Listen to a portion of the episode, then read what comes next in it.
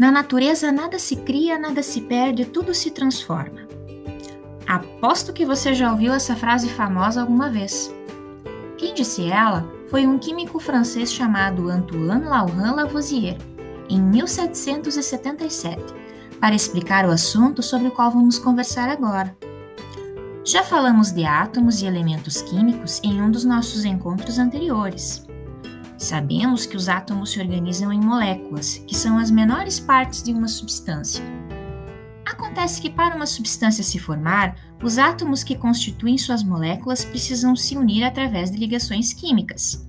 Falaremos delas com mais calma em outra oportunidade.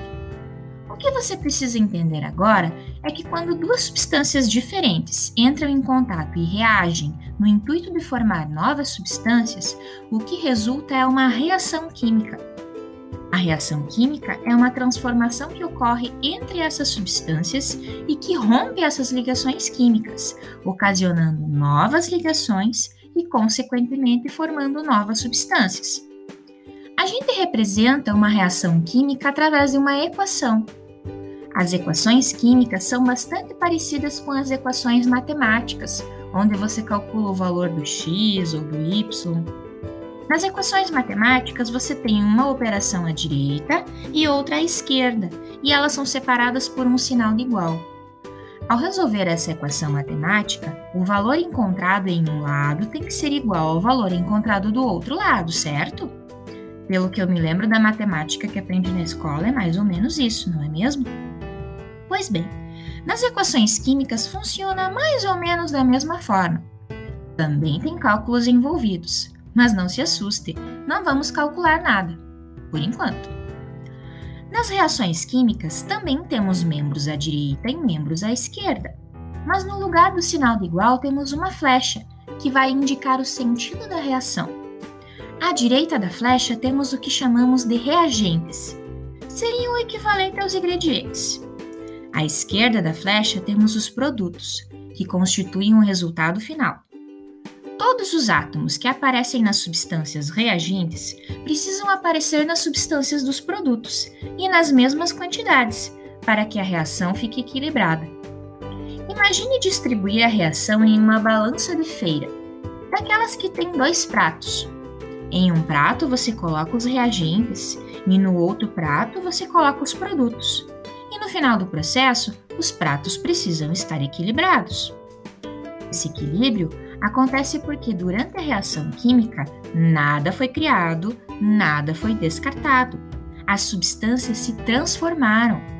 Os átomos se rearranjaram para formar substâncias diferentes. Entendeu agora aquela famosa frase que citei antes? Ela funciona para explicar as reações químicas de todos os processos que acontecem na natureza e no mundo que conhecemos. Quer um exemplo? Respire. Bem fundo. Muito bem. Você acabou de realizar uma reação química. A respiração é um bom exemplo. Olha só. Nos reagentes temos o gás oxigênio, que retiramos da troposfera, e a glicose, que retiramos dos alimentos que consumimos e que está lá nas nossas células. Nos produtos, temos o gás carbônico que liberamos na expiração e o vapor de água que embaça os óculos de quem usa máscara. Todas essas substâncias que eu citei são formadas pelos mesmos átomos, rearranjados de formas diferentes. Temos oxigênio, hidrogênio e carbono de um lado da balança e temos os mesmos oxigênio, hidrogênio e carbono do outro lado também, nas mesmas quantidades, inclusive. Nada foi criado, nada foi destruído. As substâncias apenas passaram por uma transformação química. Isso nos faz refletir sobre muita coisa é quase algo filosófico. Quando um ser vivo morre, todos os nutrientes que constituíam o corpo dele retornam para a natureza, para o solo, e são usados pelas plantas para fazer a fotossíntese, produzir glicose e gás oxigênio. Está tudo conectado. Tudo é um ciclo. Lembre-se disso. Até mais! Não se esqueça que esse podcast é composto por duas partes. Você acabou de ouvir a parte 2. Sugiro que agora você vá para a parte 1, um, caso ainda não tenha escutado. Esse é um recurso educacional de licença aberta, produzido pelas professoras Mônica e Raquel. Para mais detalhes, acesse a descrição.